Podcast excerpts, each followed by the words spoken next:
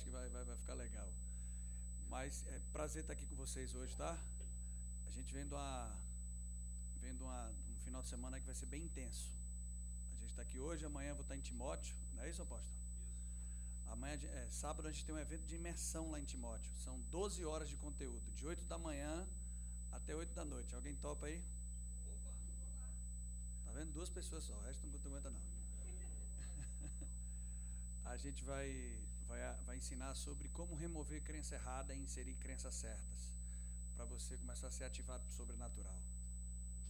Três, amém. Beleza. É.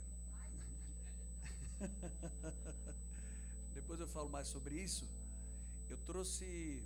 Aí, ó, vocês estão, com, estão privilegiados. Eu acabei de pegar, saiu fresquinho, um quinto livro que eu lancei, Identidade Original. É o primeiro lugar que eu estou vendendo. A gente pegou da gráfica e trouxe para cá, tá? Estou com uma vendedora top ali, meu irmão. Então, no final, dá uma passadinha ali, garante o seu, tá bom? Tá bom, gente? Aleluia! é, né?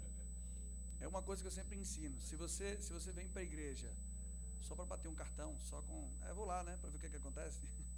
Não vai acontecer nada. Deus ele se move por meio de fé.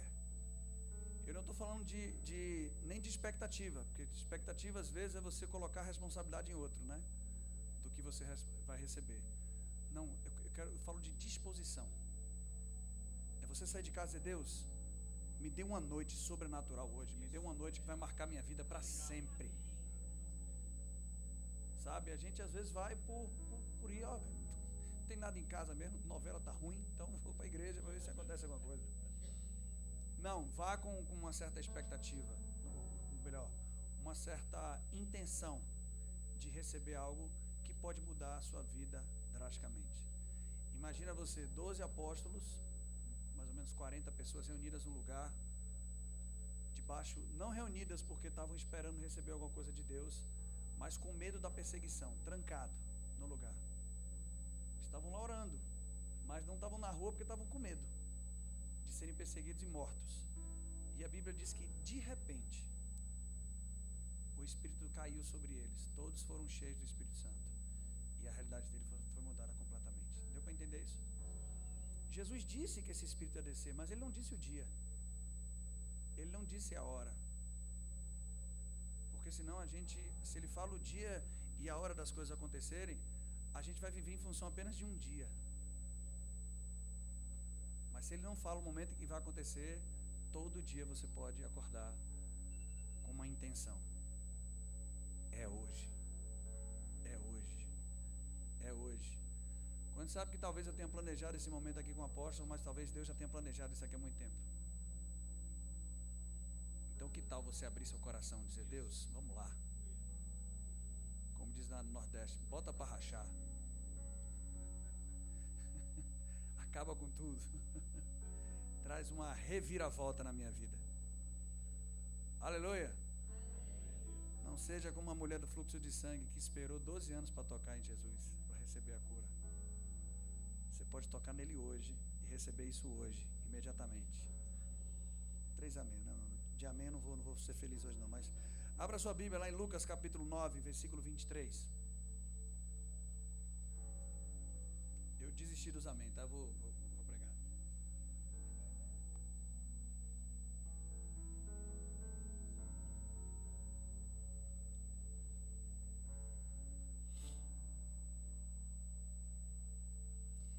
Lucas capítulo 9, versículo 23, diz assim: em seguida, em seguida dizia a todos, né? É, se alguém quer vir após mim, negue-se a si mesmo, tome cada dia a sua cruz e. E. Palavra, volta, volta, volta, volta ali, Harris. É, essa expressão vir após mim, a palavra no grego aqui é ó, piso, que significa você quer provar do que está lá na frente. Siga-me agora. Deu para entender isso? Ele estava prometendo algo futuro, que seria depois da ressurreição dele. É o que a gente prova hoje, que é a descida do Espírito Santo, que é a vida, a, a no, o novo nascimento. Então ele diz para essas pessoas: se vocês querem provar do que está por vir, olha o conselho dele, ó, negue-se a si mesmo, tome a sua cruz e parece que isso é uma expressão pesada, né? Parece que mais muitas pregações trouxeram para isso, mas isso aqui não tem nada a ver com negar sonhos, planos e projetos. Não está falando de, de negar prosperidade, negar bem-estar. Não está falando de ter uma vida ruim, uma vida pesada e cansativa. Não tem nada a ver com isso. Pelo contexto aqui, ó, o próximo versículo, você vai entender o que, é que ele está falando. Pois quem quiser salvar a sua vida, perdê-la. Mas quem perder a sua vida por amor de mim, esse o que? Salvará. Só que essa interpretação bíblica aqui, a palavra vida no grego é psuque ou psique, ok? Não tem nada a ver com você se tornar um mártir aqui. Não ter sonhos e, e se entregar para morrer por amor ao evangelho. Isso, isso, isso é brilhante, isso é fantástico, mas não tem nada a ver com esse versículo aqui. Uma vez que fala de psique, está falando de forma de pensar. Alô? Então o que ele está querendo dizer é, é o seguinte, ó, se você quer salvar essa forma de pensar limitada que você tem, você vai perder ela. Mas se você quiser uma nova forma de pensar, de acordo com o que eu tenho para você, aí você vai achar. Que, onde a gente resiste a Deus é na nossa forma de pensar. Onde a gente limita Deus é na nossa forma de pensar. A gente às vezes coloca Deus naquilo que a gente acha que é o melhor. Mas o Evangelho é Deus tirando você da sua forma limitada de pensar e trazendo para a forma como ele pensa, que é muito mais ampla. Alô? Alô, alô? Eu, eu, eu cantei 12 anos no Carnaval de Salvador e, e, e lá no, no, Carnaval tinha um negócio dos camarotes, né? Então vinham uns trios elétricos aqui é, e, e, você se ficasse no camarote, você não, você, você é evangélico, você nunca participou disso, graças a Deus. Mas eu cantei no Carnaval de Pompéu, por exemplo, que é aqui perto. E, e tinha um camarote lá, então você esperava o trio passar para que aqui, quando ele chegasse aqui, você pudesse ver o artista dançar aqui, né? Mas imagina você, o trio sai de uma outra rua, vem lá de longe, mas você só vê o trio quando ele chega aqui, é ou não é? Diga eu não, diga eu não.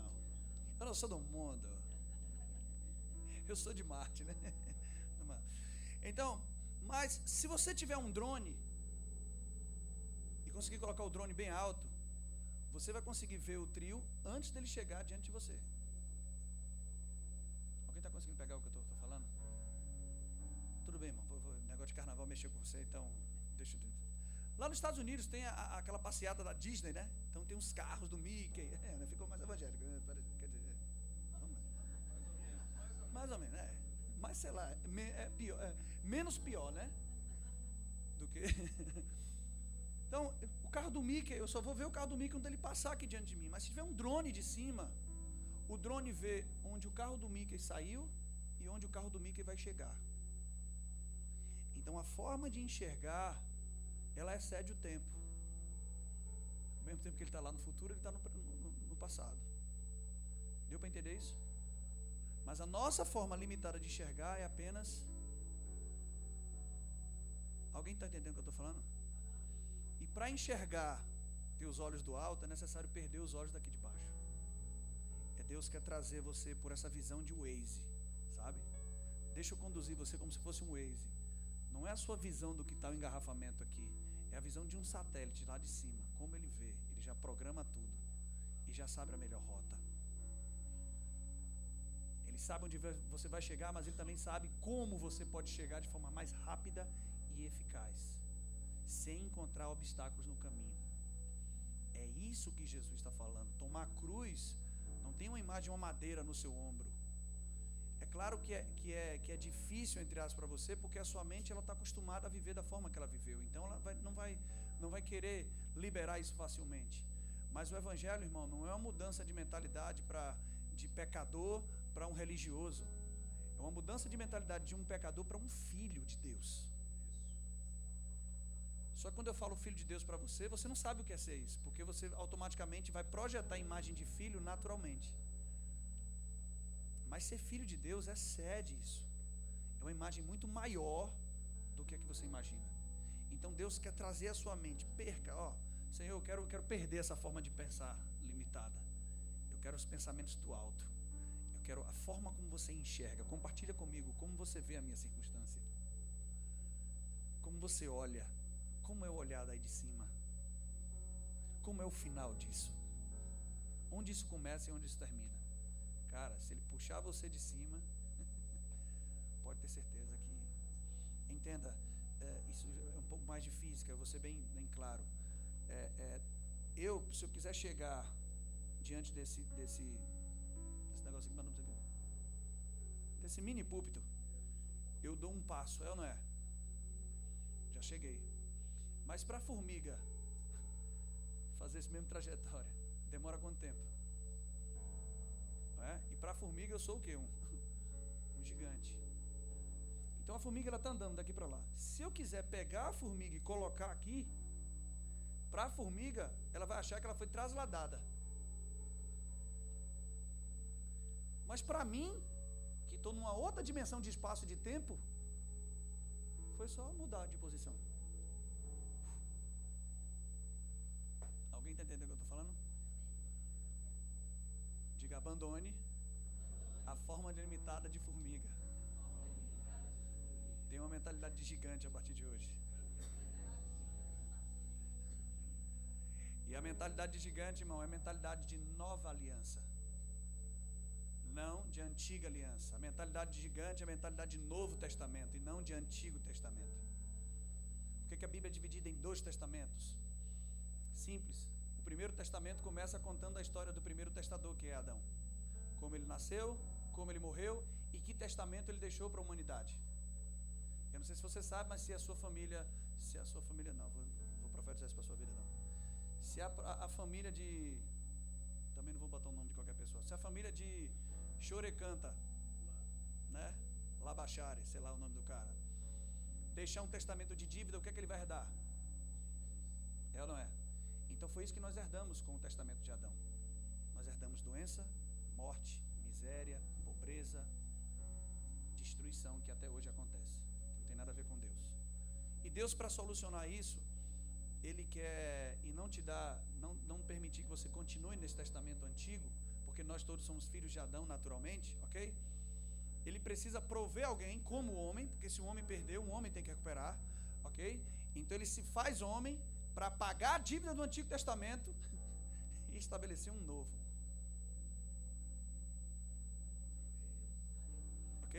Então ele inicia, o Novo Testamento começa como? O nascimento do Novo Testador, a morte do Novo Testador, o pagamento da dívida do Antigo Testador, né? escrito de dívida, Colossenses 2, e um Novo Testamento. Onde era doença, ele tem saúde. Onde era pobreza, agora ele tem riqueza. Aleluia. Onde era morte, ele agora dá vida. Ele, ele, ele deposita dentro de você o poder de ressurreição não só vivifica você, mas é capaz de vivificar quem pode, quem, quem pode tocar em você. Diga, poder de ressurreição está dentro de mim.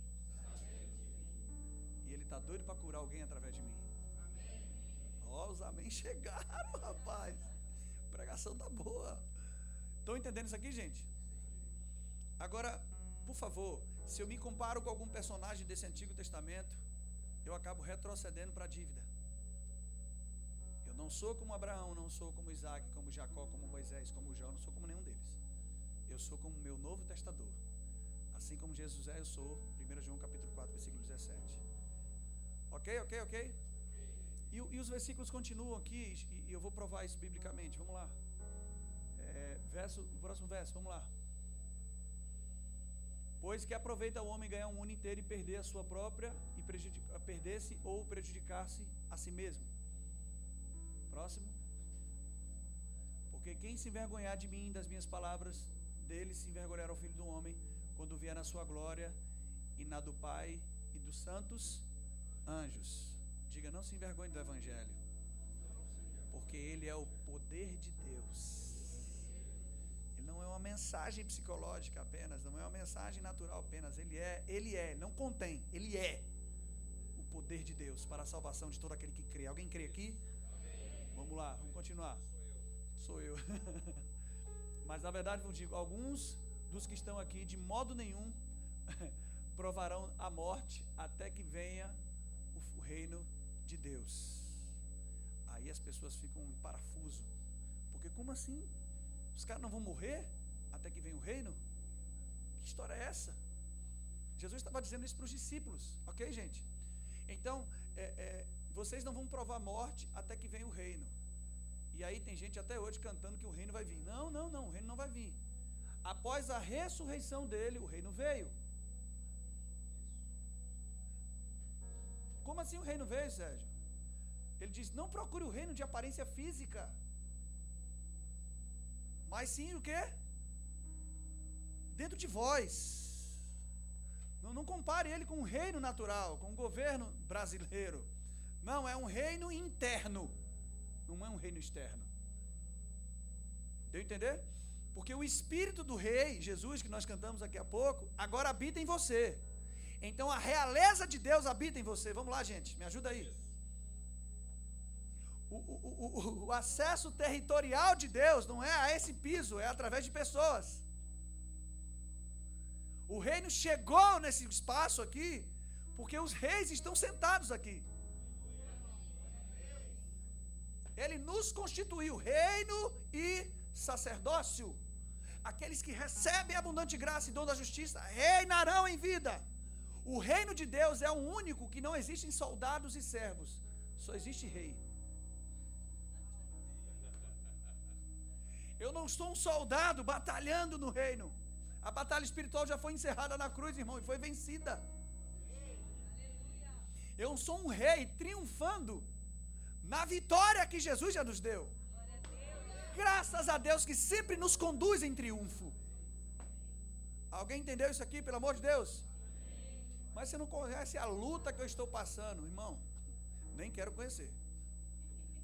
Você só está passando por uma luta porque você desconhece a sua vitória.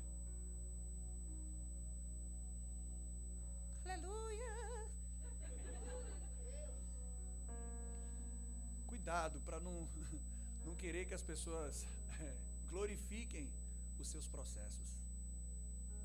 Querer que as pessoas deem atenção aos seus problemas. Isso é vitimismo. Às vezes, o que mais, os problemas que se levantam contra nós é pura ignorância. É porque a gente não sabe quem a gente é e a gente não sabe a autoridade que a gente tem para combater qualquer seta, qualquer problema que se levante. Eu não estou falando que não vai ter problema, não. Mas a questão é como você se posiciona diante deles. Como um filho mimado ou como um rei triunfante que resolve tudo pela palavra. Ei, ei, ei, ei. Quem vai se prostrar é você, não eu. Eu sei quem eu sou. Alguém entendeu aqui, pelo amor de Deus? Fecha a porta direita que os amém, os únicos que estavam aqui estão indo embora agora, viu? Estão pegando isso aqui?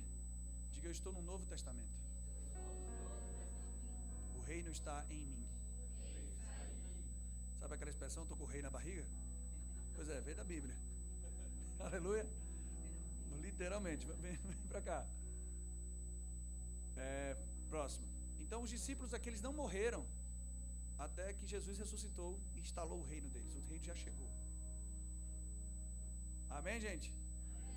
Agora olha, olha o que, vai, vai dizer assim, olha o que, que Lucas vai dizer. Não sei se você sabe, mas Lucas não era discípulo de Jesus. Lucas era um historiador. Algumas pessoas acham que Lucas extraiu o evangelho com entrevistas da própria Maria, mãe de Jesus. Então ele foi pegando relatório das pessoas e por isso ele, ele ele conseguiu esse livro fantástico. Ok? E ele diz aqui, ó, cerca de oito dias depois de ter proferido essas palavras, tomou Jesus consigo Pedro, João e Tiago e subiu ao monte para orar. Diga Pedro, Pedro João, João, e Tiago num barquinho. Não, está no monte agora. Veja, geralmente quando Jesus operava um grande, ia operar um grande milagre ou ia fazer algo específico, ele convidava esses três tinha 12, mas esses três eram os três de confiança. Não era uma raça muito boa, não, mas é tipo é o que tem para hoje. Entendeu? Diga Pedro. Tudo que Jesus falou a Pedro. Não, não é bem assim, não. Tiago e João. Mas os três, o significado desses três nomes trazem, trazem de uma revelação também.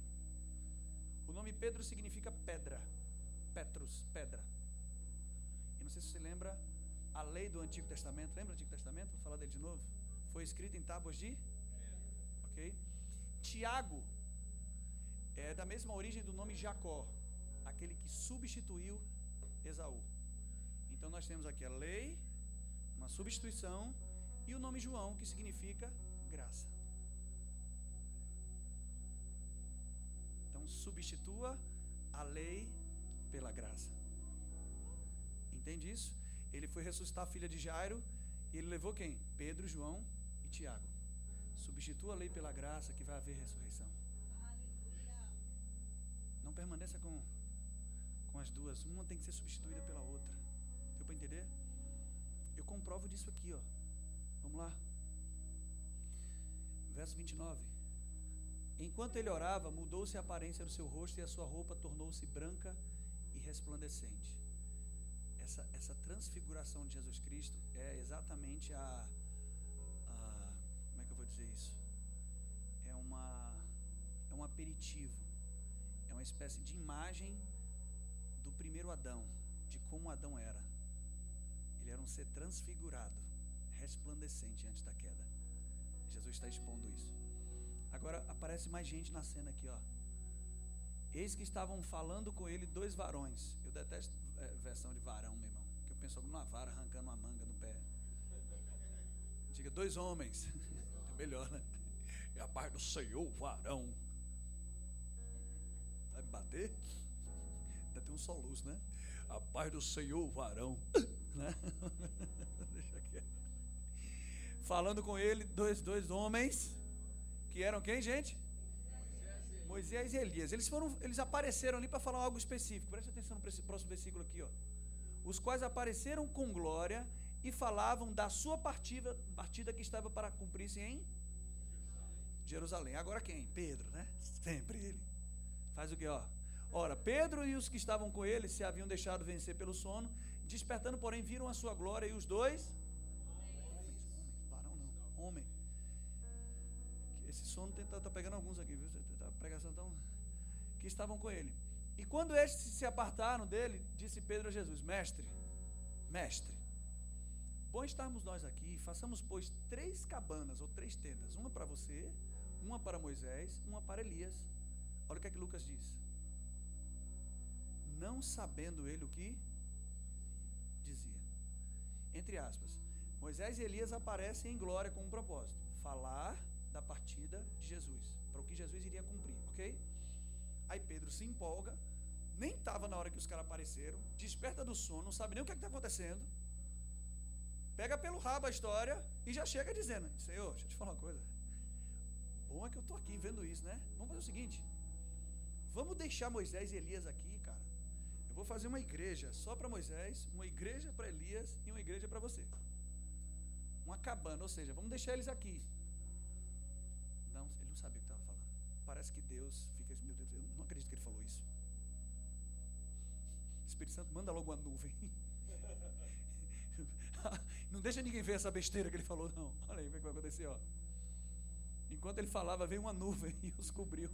E se atemorizaram ao entrar na nuvem. Tipo, esconde. Não deixa ninguém saber o que ele falou, não. Verso 35. E da nuvem saiu uma voz que dizia: Moisés, o meu servo fiel. Foi assim? Elias, meu profeta. Shai. Foi assim? Terebe Assui. Não foi, não foi, não foi, não foi, não? Foi o quê? Deus apontou para o foco da visão.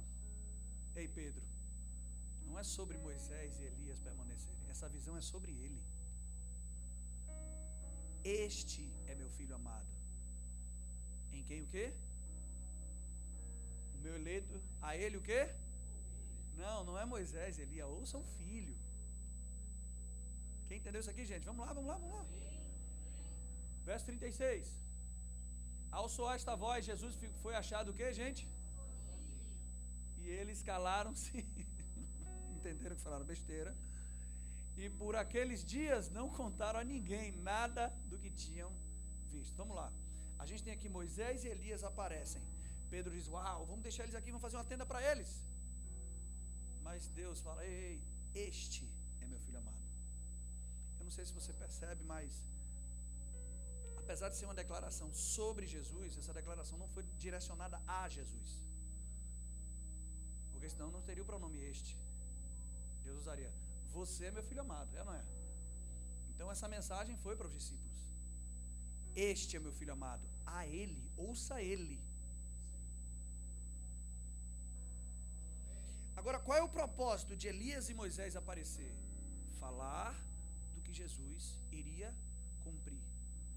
E uma das formas de interpretação bíblica que você tem que ver é que toda vez que Moisés e Elias, lei e os profetas aparecem juntas, lhe aparecem juntos, está falando de quê? Do Antigo Testamento. Porque geralmente a divisão do Antigo Testamento é lei, ou seja, Pentateuco, os cinco primeiros livros da Bíblia, e os profetas, que são os livros restantes. Deu para entender isso aqui? Deu para pegar? Então, o que, que Deus quer ensinar com essa mensagem de Lucas aqui?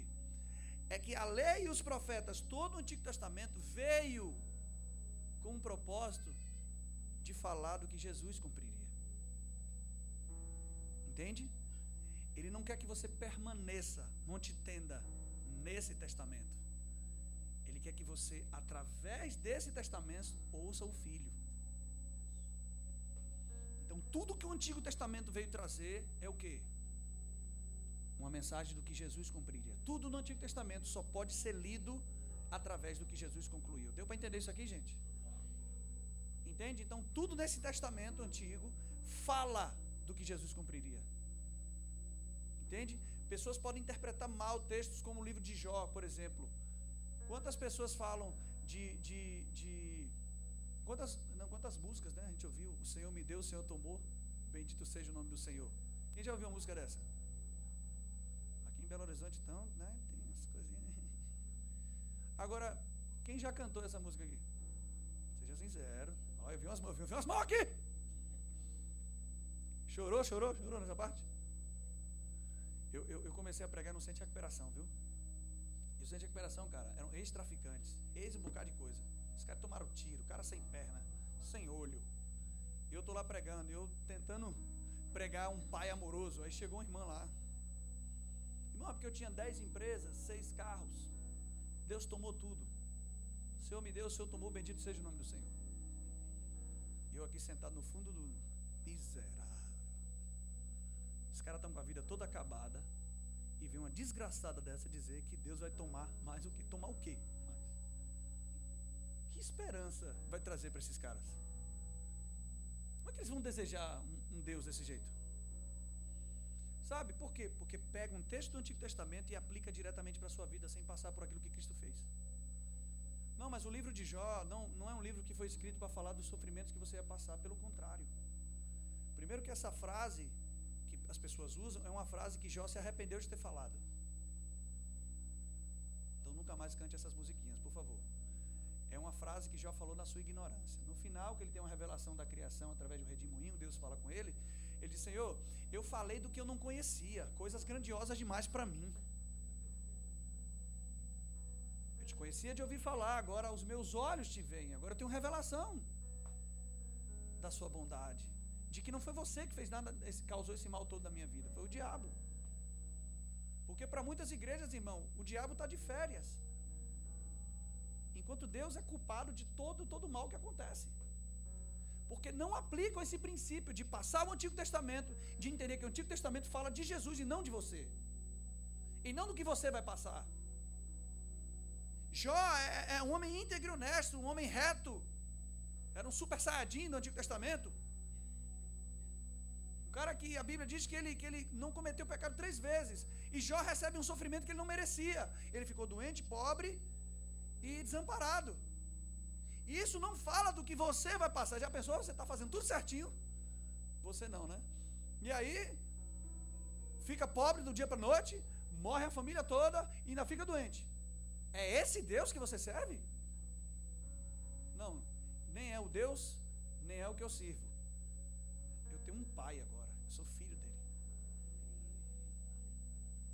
Mas eu conheço alguém que fez tudo certo, não conheceu o pecado, mas recebeu um sofrimento que não merecia.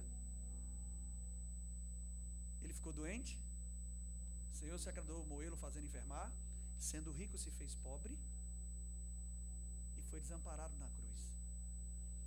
Eu conheço um Jó melhor, que ao invés de interceder pelos seus amigos, intercedeu pela humanidade. E que não só foi restituído, como ressuscitou ao terceiro dia. Então a história de Jó não fala do que você vai sofrer, mas fala do que Jesus iria sofrer no seu lugar. O sacrifício de Isaac não é Deus pedindo a você um sacrifício, jamais. O sacrifício de Isaac é Deus informando o que ele mesmo iria sacrificar. Você entende o perigo? Irmão, venha trazer uma oferta de sacrifício aqui agora. Não! Não! Isso eu estou dizendo para Deus: o sacrifício de Jesus não foi suficiente. Por isso que eu tenho que sacrificar? É isso que você está querendo dizer para Deus? Nunca mais faça isso com Ele. Porque você está desmerecendo o sacrifício de Jesus. Mas por que essas coisas acontecem, Sérgio? Porque interpretam de forma errada. Não interpretam o Antigo Testamento como apontando. Não ouvem o filho, ouvem o servo. Ele não falou ouça Moisés e Elias. Ele diz ouça o filho. Porque Moisés e Elias falaram do filho, não falaram de você. Sabe, Abraão saindo da casa do seu pai, indo para uma terra, não é um conselho de Deus para você sair de um lugar e ir para não. É, é, é, ele informando que viria um Abraão melhor, que sair, deixaria a casa do Pai Celestial e viria para a terra. Entendeu? O José sendo rejeitado por os irmãos não é uma mensagem que você tem que aceitar a rejeição da sua família a vergonha da sua família, porque Deus vai te exaltar. Não. Existe um José melhor que foi rejeitado pelos seus irmãos judeus, que foi vendido por Judas, que foi humilhado, que foi parar na prisão e pregou os espíritos em prisão, mas que também foi exaltado e teve um, recebeu um nome acima de todo nome. Entende? Então as histórias dos personagens do Antigo Testamento, eles apontam para uma obra que Deus ia concluir em Cristo. Eles falavam do que Jesus iria cumprir, não o que você ia cumprir. Diga, aquele não é o meu testamento. Eu estou num novo testamento. Eu tenho um novo testador infinitamente superior ao primeiro. Sabe, irmão? E entender testamento muda a sua vida completamente, porque às vezes as nossas orações são pedidos de filho mimado. Tipo, Deus, por favor, me dê isso, Deus. Por favor, pai, me dê essa água aí, pai. Pai, me dê essa água. Não, irmão, quando a Bíblia fala de pedidos, está dentro de um princípio jurídico, é apresentar uma petição diante de um juiz. E por que, que eu preciso apresentar uma petição, Sérgio? Porque o que eu tenho na nova aliança é uma herança.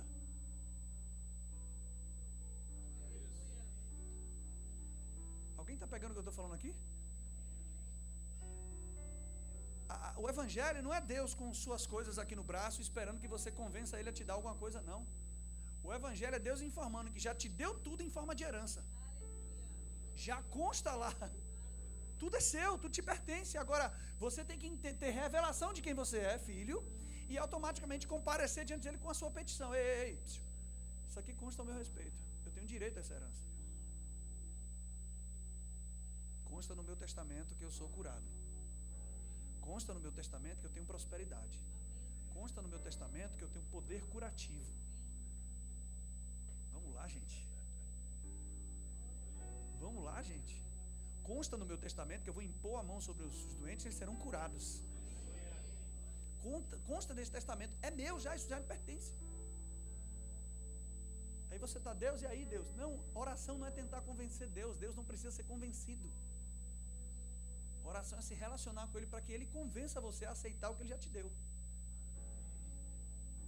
Aleluia. Diga testamento. Herança. E Deus é tão escandaloso, tão escandaloso, tão escandaloso, que Jesus conta a parábola de um filho pródigo.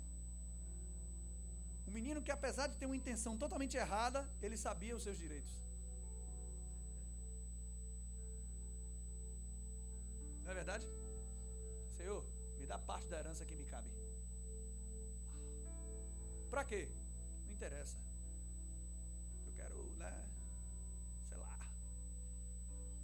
Deixar de ser gospel para ser secular. Hoje eu vou tomar todas, pegar todo mundo, me dá minha herança. O pai fez o quê? Não, não vou dar não, você quer fazer coisa errada. Ele fez isso? É direito dele. Toma. Vai. Me leva com você? Não, não, não. Eu vou sozinho. Você sem mim não vai conseguir administrar isso. Eu vou esperar você. Mas eu não vou negar nada a você, porque é seu. Alô?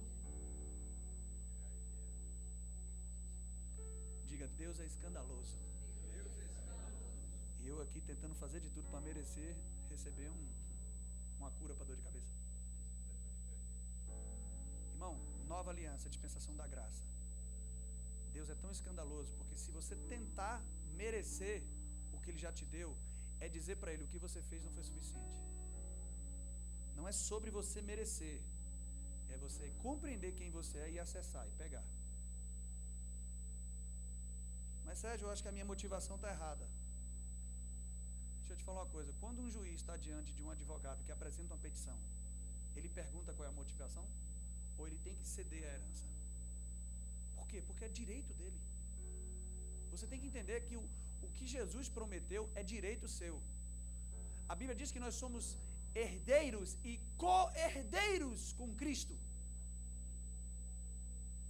E o que, que significa isso, céu? Significa que você é dono da mesma parte da herança que cabe a Jesus. Você tem direito a tudo que Jesus merece. Isso é graça. Graça não é só favor merecido.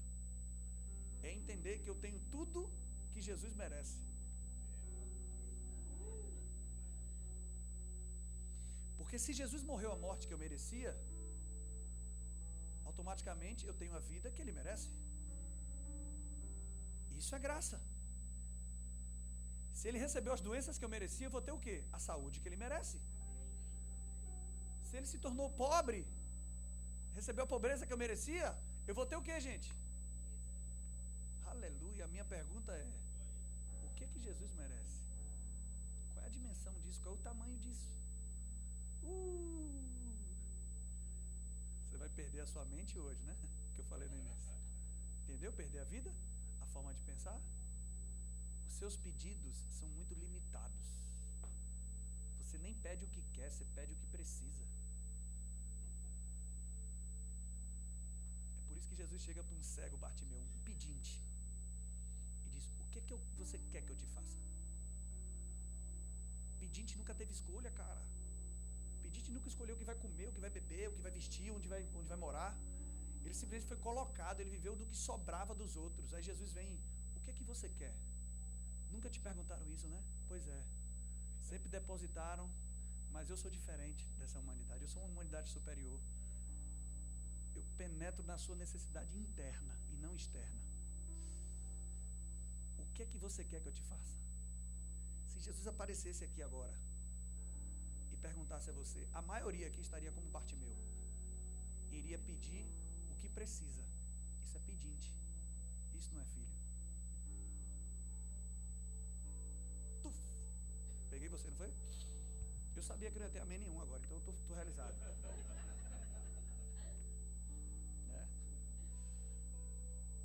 Essa mensagem está pegando você. Seja sincero. Se Jesus perguntasse a você o que, é que você quer, você saberia responder? Ou todas as coisinhas que vieram na sua cabeça é o que você precisa? É ou não é? Vamos lá, pelo menos responde isso, cabeção. Vai, vai, vai, vai. Sim ou não? Está na hora de você descobrir o que você quer. Para não andar na unção de Zeca Pagodinho. Sabe qual é a unção de Zeca Pagodinho? Deixa a vida me levar, a vida leva eu. Está entendendo, irmão? Eu vou deixar você, você vai dormir hoje assim, cara. O que é que eu quero? Sei não. O que é que eu quero? Não, isso eu preciso, mas o que é que eu quero? Você não sabe. E ele concede os desejos do seu? Não na sua necessidade.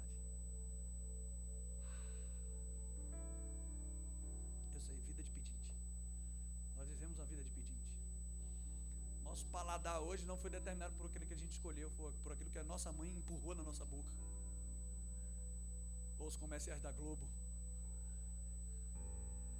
O nosso modelo hoje de, de homem bonito e mulher bonita veio de Hollywood. Não veio do que a gente quer. Os homens estão sempre procurando uma Angelina Jolie. Porque os filmes, irmão, transformam. O, o, o Megatron solta uma bomba, a mulher voa 10 metros e cai assim, ó.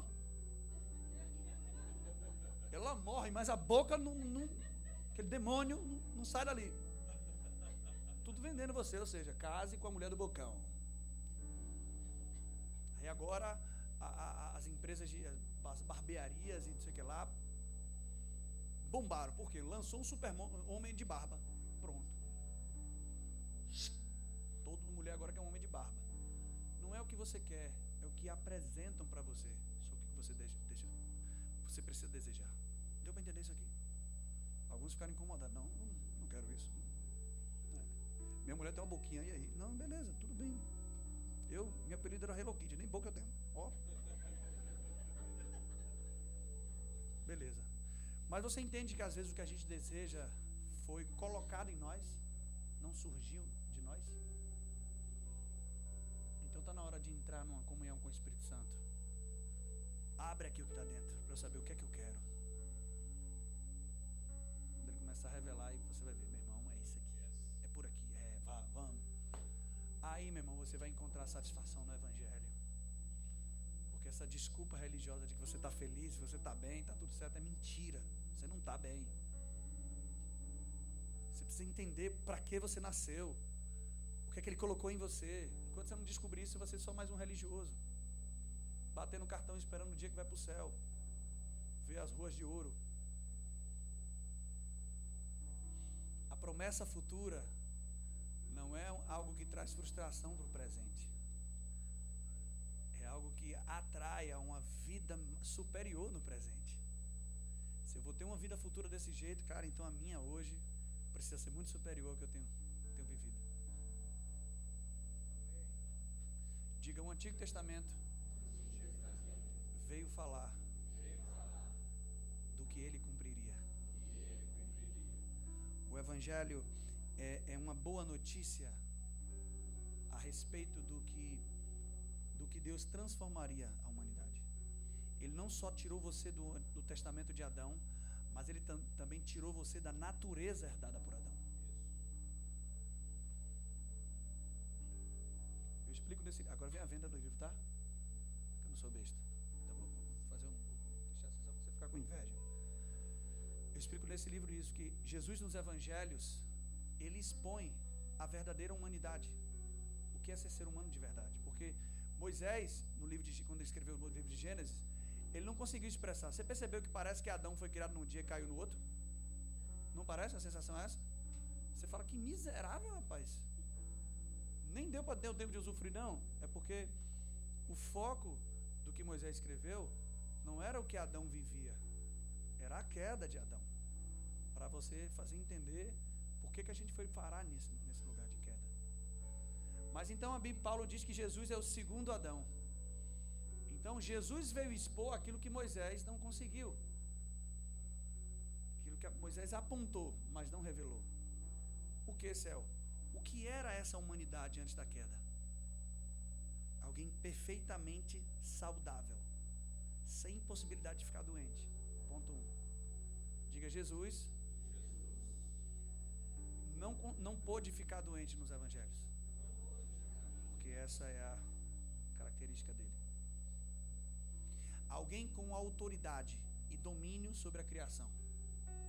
Lembra? Façamos homem a nossa imagem. Lembra que Paulo diz? Ele é a imagem do Deus invisível. Então em Jesus eu encontro o que é a imagem de humanidade perfeita.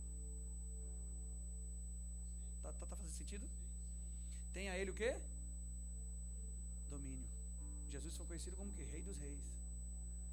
Como é esse domínio, céu? Eu encontro com Jesus. Pronto. Como? Ele exerceu o primeiro, primeiro milagre dele, ele já exerce domínio sobre a matéria. Ele transforma a água em. Ele manda a tempestade acalmar. O mar se submeter. É ou não é? De novo, ele anda sobre o mar, domínio sobre a matéria. Ele, ele domina sobre espíritos malignos, ele domina sobre a enfermidade, Ele domina sobre a pobreza. Uau. Cadê o dinheiro para pagar o imposto? Pedro, vai lá pescar. E o primeiro peixe que você pegar vai ter uma moeda dentro dele. Aí o incrédulo vai ficar: como é que essa moeda apareceu? Quem foi que jogou essa moeda e o peixe engoliu? Não, cabeção. O que o pastor falou. Aquele é o caixa eletrônico da época. Não, ele fez existir essa moeda dentro do peixe. Se for Jesus, diga ele que eu ligo mais tarde, que eu estou ocupado, tá? Alguém está entendendo o que eu estou falando aqui? Domínio. Eu acredito que ele também exerceu domínio sobre os peixes quando a, a pescaria de Pedro, né? Trouxe isso, encheu as redes. Ele também amaldiçoou uma figueira e ela seca. Aí você vê que autoridade é essa? Que governo é esse? Que domínio é esse que Adão tinha e perdeu? Como é que eu descubro isso? Olhando para Jesus. Porque Jesus é o modelo original de humanidade. Por isso que o nome do livro é Identidade Original. Jesus não é apenas o meu Senhor e Salvador. Jesus é um modelo de humanidade que eu fui transformado.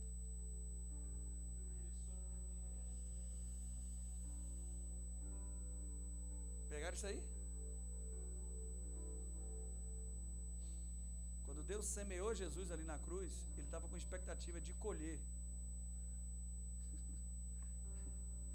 um bocado de Cristo que iria nascer a partir dessa cruz.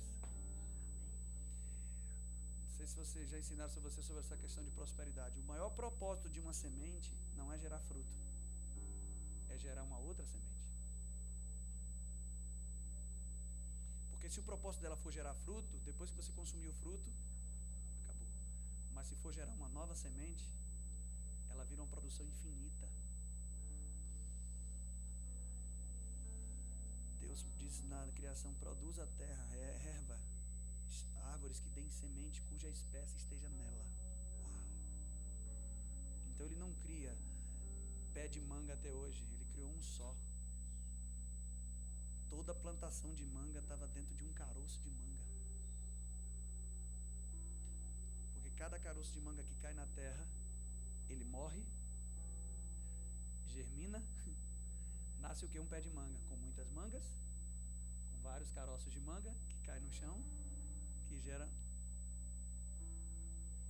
Isso nunca acaba. Agora, o caroço de manga que você vê hoje é exatamente igual ao primeiro que foi plantado.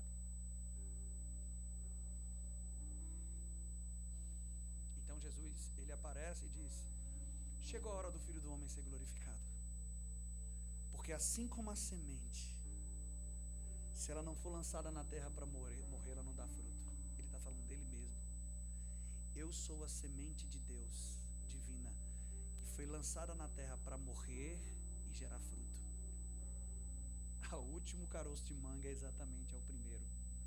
O último cristão que nasce é exatamente igual ao primeiro.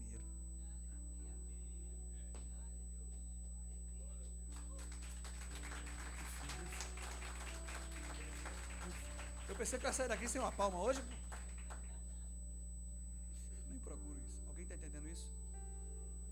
Que às vezes a gente pega uma identidade religiosa em vez de pegar uma identidade original. Ele diz: O filho do homem veio salvar o que estava perdido. Ele não diz: O filho do homem veio salvar quem estava perdido. Ele diz: O filho do homem veio salvar o que estava perdido, porque não é só quem estava perdido, é tudo que ele perdeu. E a palavra salvar ali no grego também pode ser traduzida por restaurar. A salvação, irmão, é muito mais voltar do que ir. Entendeu isso não, né? Salvação não é algo que você está indo, é algo que você está voltando. Deus está trazendo o homem para o estado original antes da queda. Por isso que vai haver novo céu e nova para voltar ao início humanidade vai ser restaurada. Eu falo aqui sobre 12 aspectos, 12 características: a condição de filho, a fonte de vida, a, a posição da mulher, a vitória sobre a serpente, tudo isso. Ele está nos trazendo de volta. E a revelação de Jesus exatamente faz isso. Ela projeta em você essa nova identidade. Cara, quando você chegar na sua empresa e começar a entender que você é um Cristo ali dentro. Hum. Exatamente. Quando você chegar em algum lugar e perceber que quem chegou ali não é mais aquela pessoa que, que sua mãe gerou, mas uma pessoa que é fruto de um novo nascimento, aquele mulher vai ter uma transformação radical. Porque se tiver algum doente, Cristo está ali para curar. Se tiver algum problema, Cristo está ali para resolver. Eu recebi uma palavra quase 10 anos atrás. O Espírito Santo falou comigo: ó, eu vou, eu vou levantar você para preparar um povo que vai ser enviado para lugares onde tiver algum tipo de catástrofe. Só para ir lá e receber, resolver com a oração. Um amém. Exemplo: tem um furacão programado para chegar na cidade tal. Você vai ser enviado para ir lá e orar. Furacão, retroceda. Obrigado. Uma terra seca que não nasce nada. Você vai orar e vai chover naquele lugar. Aleluia. Vamos lá, gente. Vamos lá, gente. Vamos lá, vamos lá. É isso aí. Tá pegando, gente? Cambada de curioso. O cara falou, todo mundo olhou para trás. Amém, vocês não dão, mas olhar a vida dos outros vocês olham, né? Todo tipo de fofoca vai sair da sua vida agora. Deixa a vida dos outros. Ok? Ah, você vai, vai chegar em lugares onde as árvores estão mortas. Você vai tocar nas árvores, elas vão. Falando que eu, que eu, eu, eu, vivo isso, gente. A nossa comunidade ela, ela, ela fez parte de um sítio uma vez.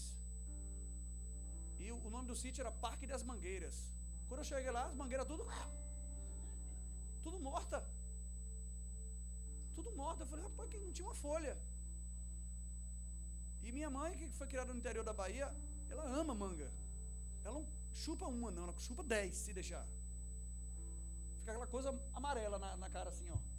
Sou uma criança. E ela, quando foi no sítio a primeira vez, poxa, pé de manga, né? Poxa, pensei que ia levar um saco para casa. E eu me indignei, falei, eu vou resolver isso agora.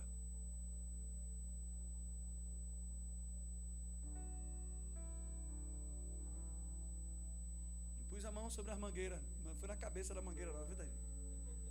Botei a mão, ei, eu declaro vida fluindo de você. Em nome de Jesus Cristo. Se o meu Cristo amaldiçoou uma figueira, o meu Cristo também pode trazer a vida se eu sou como ele, eu posso fazer as mesmas obras e. Em nome de Jesus. Meu irmão, meses depois foi manga. Manga que o chão ficava parecendo um tapete. Só para confirmar que eu fiz a coisa certa, quando a gente saiu do sítio, as mangueiras morreram de novo.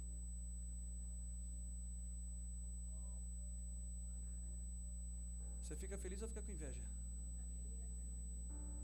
para todo mundo isso. Você não nasceu de novo para ter uma vida medíocre, uma vida natural, não. Você nasceu de novo para ter milagre todo dia, para ter, ter relacionamento com o sobrenatural.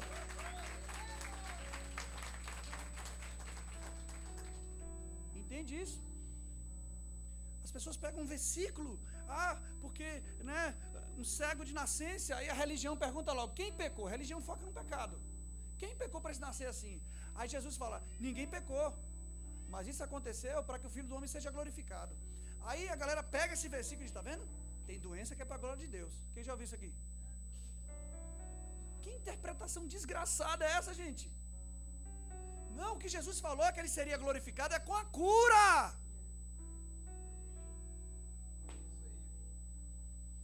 Jesus é glorificado na sua vida quando você cura alguém. Porque isso mostra que a obra dele realmente está em atividade até hoje.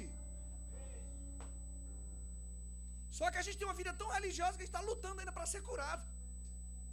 E peraí, curar? Que negócio de curar? Deixa eu ser curado primeiro aqui, não estou nem conseguindo. Cara, se prepare que vai ter milagre. Vai ter milagre que vai acontecer na sua vida enquanto você ora por outro.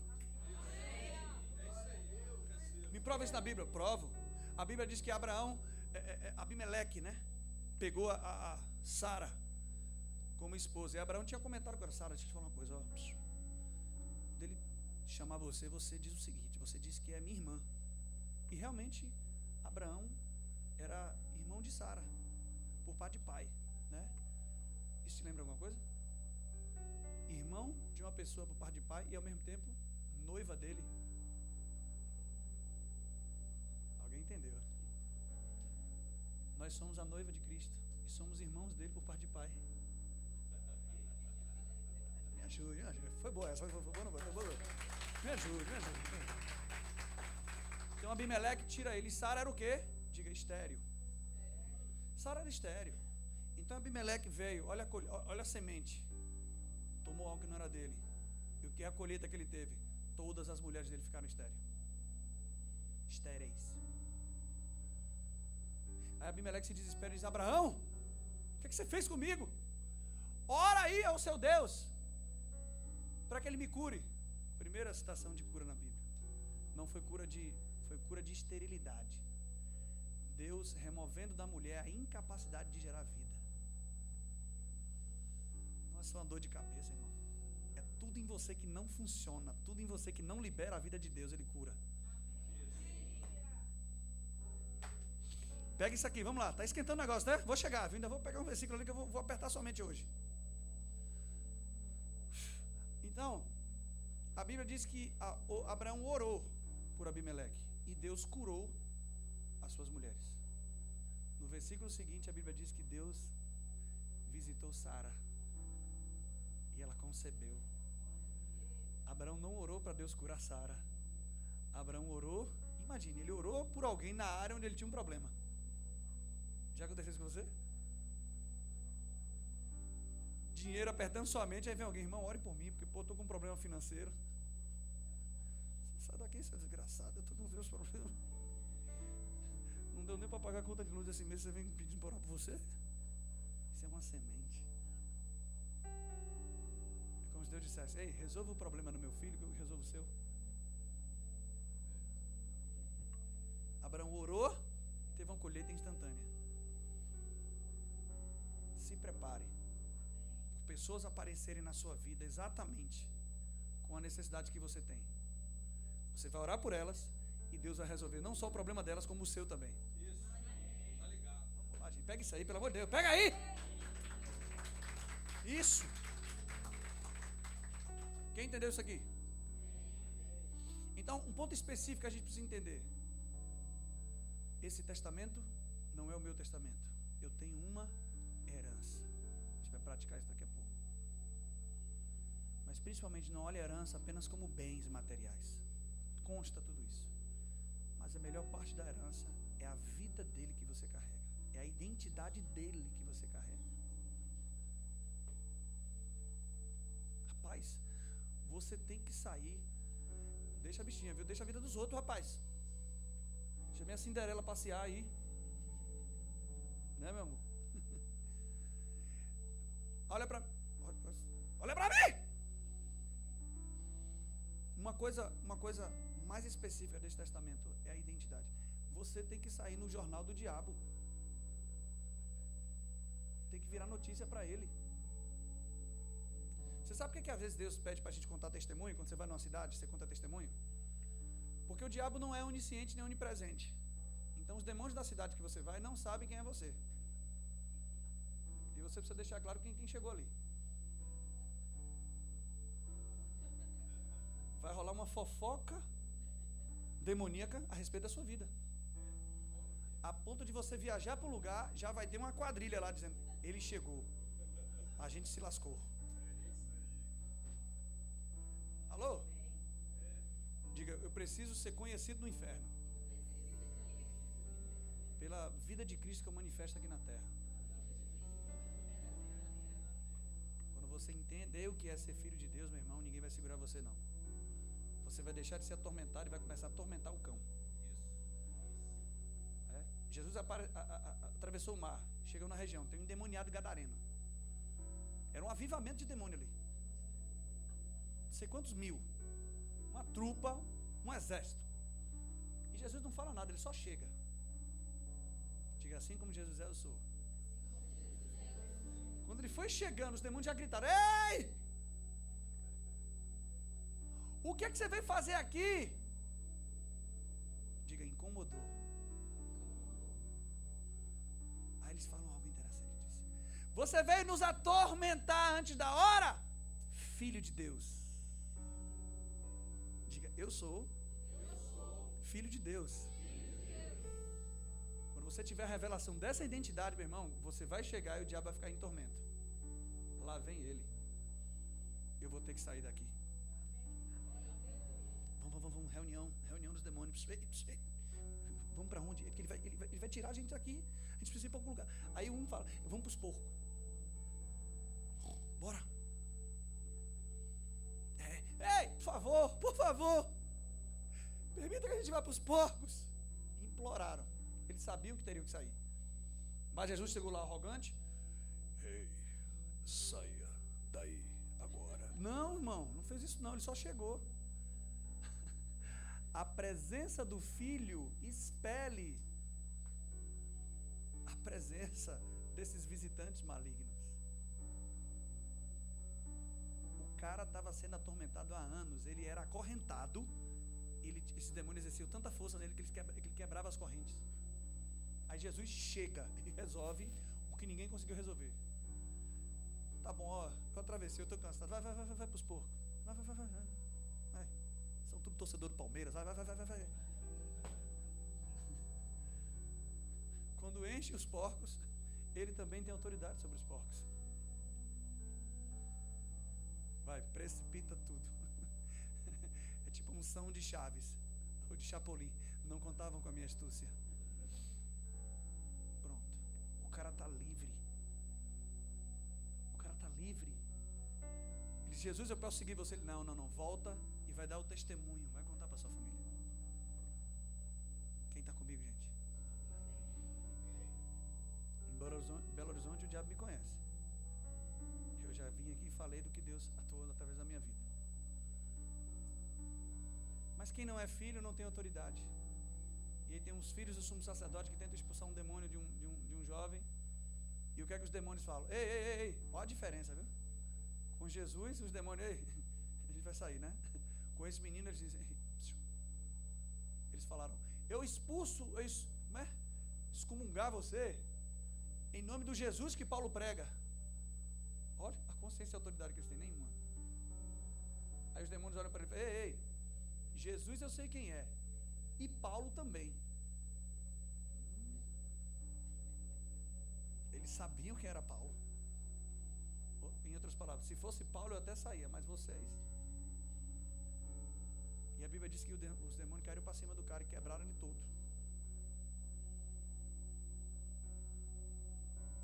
Diga, mas comigo não pode acontecer porque eu sou filho. Amém. Eu gostei do amém, seu amém, que você deu uma respirada. Amém.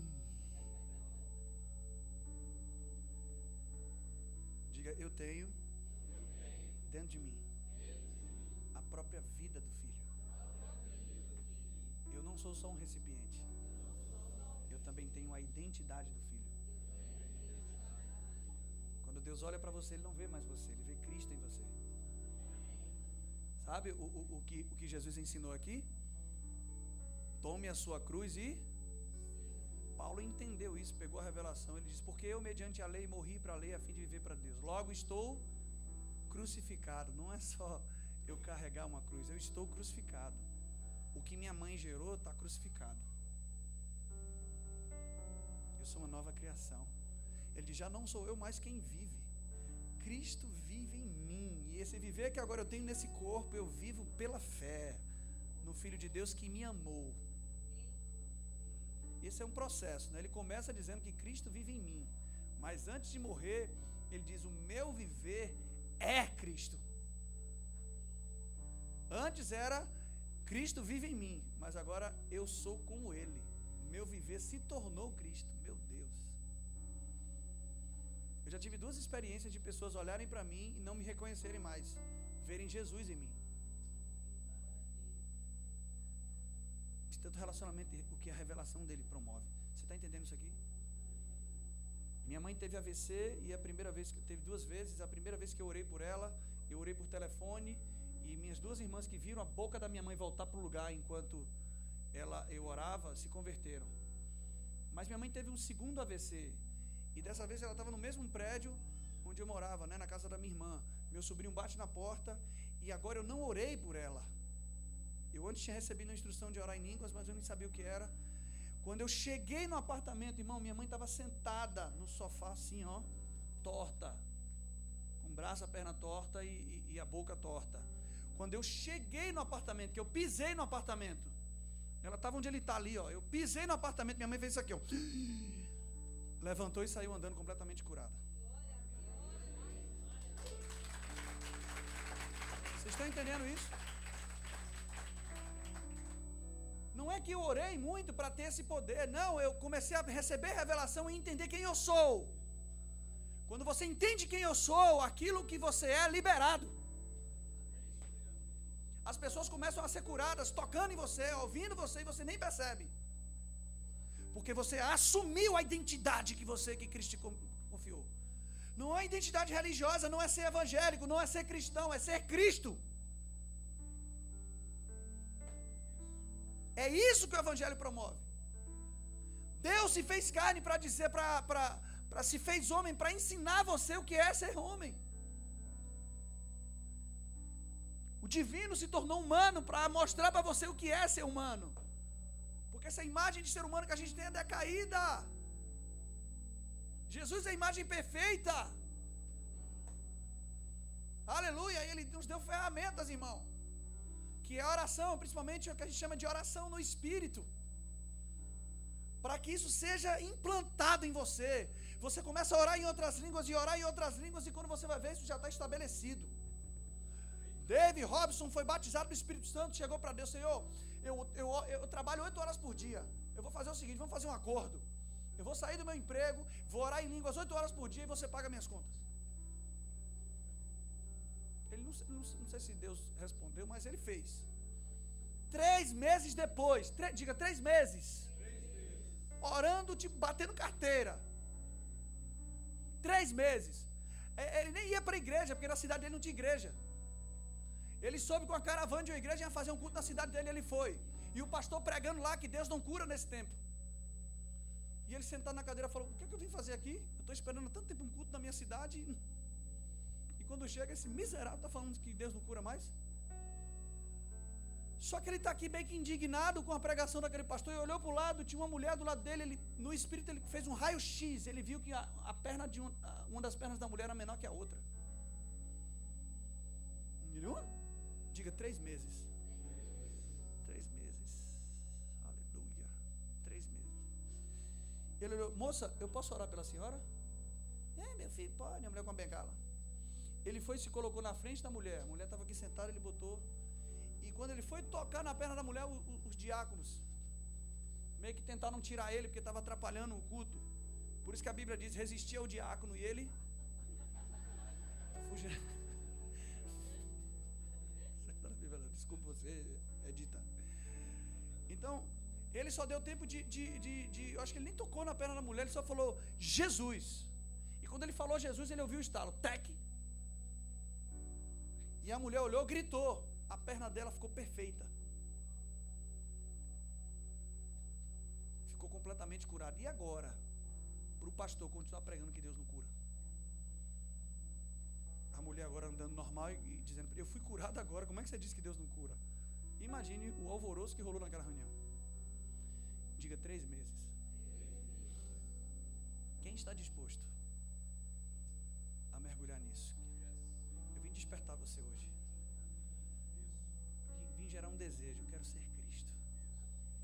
As pessoas que estão em minha volta não precisam mais de um céu, né, um Sérgio, de um Túlio. Elas precisam de um Cristo. Que você pode ser a solução para os problemas dessas pessoas. Você tem tudo que elas precisam receber. Aleluia. Por favor, irmão. Não quero apenas uma vida natural bem-sucedida. Não quero apenas o reconhecimento e aprovação das pessoas. Cara, existe uma vida de ressurreição pulsando dentro de você, cara. Pulsando dentro de você. Paulo começou expulsando o demônio, curando em nome de Jesus, mas ele atingiu nível de identidade tão, tão fantástico que agora ele não precisava falar, não. As pessoas só pegavam um pedaço de roupa dele de uso pessoal dele e levava para outras cidades. E quando tocava nas pessoas, a Bíblia diz que os espíritos malignos fugiam das pessoas. Os espíritos de enfermidades fugiam a roupa de Paulo tocar nisso. David Robson pegava lenços e botava dentro dos seus livros. Aleluia. Ele só orava. E as pessoas abriam o livro, tocavam no lenço e eram batizadas do Espírito Santo. E eram curadas. Uma tia minha foi curada assim. Ela tinha uma dor na coluna, ela pegou. Só que ela nem nascida de novo era. Ela pegou esse pano, usou por meses, botava debaixo do travesseiro para não sentir dor. Toda vez que ela tocava, meses depois. Sabe? Isso é real, irmão. Isso acontece hoje. E com a internet, com o acesso que a gente tem, a gente pode fazer coisas que eles não fizeram. Porque essa mesma mensagem que eu estou pregando aqui vai ser ouvida daqui a 10 anos. Eu estava pregando em, em, em, Recife, numa, numa, mensagem, e aí eu pregando sobre o nome de Jesus. No meio da pregação eu recebi uma palavra e eu disse: Ó, oh, Deus está curando alguém de um caroço aqui na nuca. Um caroço vai desaparecer. E eu não fiquei perguntando quem é. Continua a pregação. No final da pregação veio uma mulher baixinha, olhou para mim e falou: Céu, tudo bem? Tudo bem, sabe a pessoa que você falou do caroço? Pois é, eu cheguei aqui com um caroço gigante aqui atrás. E ela me mostrou: olha aí, a pele estava perfeita, o caroço tinha desaparecido. Dois aleluia. Você fica, não acredita não, né? Tá bom, problema seu. E aí, cara, oito meses depois, uma amiga minha de Curitiba, que tinha um nódulo aqui no, na nuca, do nada o Espírito Santo levou ela a ouvir essa mensagem que eu preguei no YouTube. E no final eu falei o quê? E quando ela ouviu pelo YouTube, o caroço desapareceu. Eu preguei há oito meses atrás. Oito meses depois as pessoas continuavam recebendo daquilo que eu falei. E quantas outras pessoas me mandam mensagem de ouvir, de ouvir mensagem minha na internet e ser curada de profecias que eu dei há cinco anos atrás. Então isso aqui que a gente está fazendo, talvez eu esteja morto e alguém vai ouvir e vai receber. Isso aqui faz com que eu permaneça vivo. Amanhã Assim como tem história hoje de, de Smith, eh, eh, Dave Robson, de, de Kenneth Reagan, todos esses homens de Deus que revolucionaram, John Wesley e tudo mais, é, pode ser a nossa história. Amanhã as pessoas podem estar procurando no arquivo do YouTube ou de livros o que a gente fez desse tempo. Pessoas que assumiram a sua identidade original. eu vim dizer hoje que eu vim ativar você para isso. Eu vim levantar você isso hoje. Você vai dormir queimando isso. Eu vou marcar o meu tempo. Sabe? Última tipologia para a gente orar, tá bom? E quem não é batizado do Espírito Santo aqui vai ser hoje, vai falar em línguas hoje. Dois amém. Então duas pessoas vão ser. O restante. Vai para sua casa calado mesmo. Que você vê. A gente pode curar também, viu? Quem é mudo aqui. mudo que eu falo falta de amém, então eu posso curar isso também, tá bom? Mas olha que interessante, a Bíblia diz que Deus Deus viu algo que aconteceu lá em Gênesis. A humanidade se reuniu com um propósito de estabelecer o seu próprio nome, de construir algo que a gente chama de Torre de Babel. Já ouviu falar dessa história? Então eles começaram a edificar, diga edificar algo. Pega essa palavra, diga edificação. Construir. A edificação nem sempre é construir, a edificação começa estabelecendo uma fundação, tirando o que está errado no terreno, removendo, e depois estabelecendo a fundação, ok? E a Bíblia diz que eles, eles tinham um único propósito, eles andavam em unidade, e, e aquilo impressionou Deus. Deus olhou e viu que o povo era, diga, um. Deus desceu, confundiu as línguas, e a edificação cessou cada um se espalhou para a região. Por que, que isso está catalogado aqui? Por que, que a maldição, né, que, que, que a Babel significa confusão, está catalogado? Para falar do que vai acontecer com você? Para falar para uma realidade em Cristo. Estão comigo, gente? Por quê? Porque no tempo de Esther, do reino de Esther, os judeus se dispersaram todos os lugares da terra. Ok? E aí, ao final de cada ano, as festas judaicas, os judeus vinham de toda parte do mundo e se reuniam. Em Babel aconteceu o quê? Eles vieram e se. Em Atos capítulo 2, que é a festa da colheita, Pentecostes, vieram judeus de todas as regiões da terra, com as suas línguas maternas. Exemplo, inglês, português, espanhol, francês. Eles vieram e se reuniram para a festa. Lá em Babel, eles se reuniram, Deus desceu e confundiu as línguas. Mas em Atos, eles se reuniram, Deus desceu e Deus concebeu uma linguagem.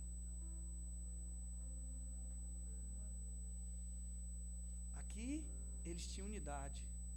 Aqui Deus uma linguagem que me une ao Espírito. Não só unidade de igreja, mas a unidade com o Espírito. Aquele que se une ao Espírito é um. O original nem, nem tem um só com ele. É um só. Alguém está pegando isso aqui? Deus falou algo interessante. Ele diz: Eis que o povo é um. E ainda que eles tenham um propósito errado, quando há unidade, ele diz: Não haverá impossibilidades para ele. O que, que isso apontava? Que na minha unidade com o Espírito, não vai haver o que, gente? Diga impossibilidade. Por que, que a oração em línguas é a oração de unidade com o Espírito? Porque não é a sua linguagem, é a linguagem dele em você. A oração em línguas é Deus orando por você para que Deus faça o que você precisa. É Deus orando o plano dele em você, a vontade dele em você. E lembra que aqui era edificação? Quando eu oro em línguas, eu edifico-me a mim mesmo. Diga, eu recebi uma língua sobrenatural de oração. David Robson perguntou a Deus uma vez, ele disse, Senhor, por que, que nós recebemos essa linguagem de oração sobrenatural? Uma coisa que eu nem entendo. Para que isso? Que eu nem entendo que eu oro. Para que, que eu recebi essa linguagem? E Deus respondeu para ele: Simples, filho. Porque na sua língua materna, no português, o inglês, não possui nenhuma palavra que consiga expressar tudo o que eu sou e posso fazer através de você. Então é por isso que eu tive que compartilhar uma língua espiritual para você, para que através dela você consiga expressar tudo o que eu sou, tudo que eu tenho e tudo que eu posso fazer através de você. Aleluia. A Bíblia diz que quando eu oro em outras línguas, eu falo mistérios com Deus. Paulo diz que o mistério que estiver oculto é Cristo em nós. Então a oração em línguas é a oração de Cristo em nós. Aleluia. A esperança que a glória tem. Quem pegou isso, gente? A Bíblia diz que quando esses discípulos oravam em línguas, Deus deu a capacidade de cada um interpretar e eles entendiam na sua própria língua materna. Aqui houve confusão em Babel, aqui houve entendimento. Aqui era uma língua e virou várias. Aqui eles oraram uma língua e, e várias línguas foram compreendidas. E o que é que eles entendiam? Eles entendiam eles falando a respeito das grandezas de Deus. Eles nem sabiam. Eles estavam e as pessoas entendendo: Deus, você é bom, você é tão grande, tão poderoso. David Robson também conta, desculpe citar muito ele, que ele é meu pai espiritual.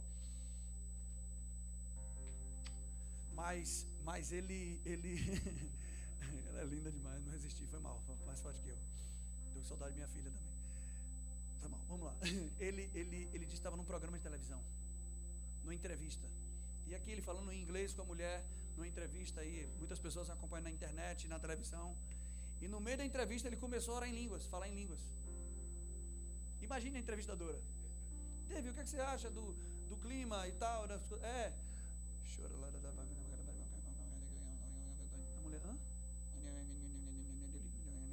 Depois de um tempo ele voltou, é porque o clima tá, tá legal e tal, tá um friozinho e tal, né? No final do programa ele recebe um telefonema uma mulher dizendo: Onde esse homem aprendeu a falar esse tipo de alemão? falou um alemão tão perfeito, e é um alemão antigo, que ninguém mais fala. Como ele conseguiu falar? E as pessoas, não, mas ele não falou em alemão. Falou. E o que é que ele falou em alemão? Ele, através de, dessa, dessa. Ele falou em alemão que Deus estava me curando de um nódulo, de um câncer que eu tenho. E realmente, depois que ele falou, eu fui completamente curada.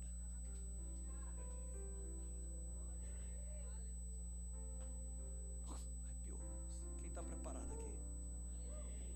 Quem está pronto aqui? Aí, ó. Quem acredita que tem gente sendo curada aqui? Vamos lá.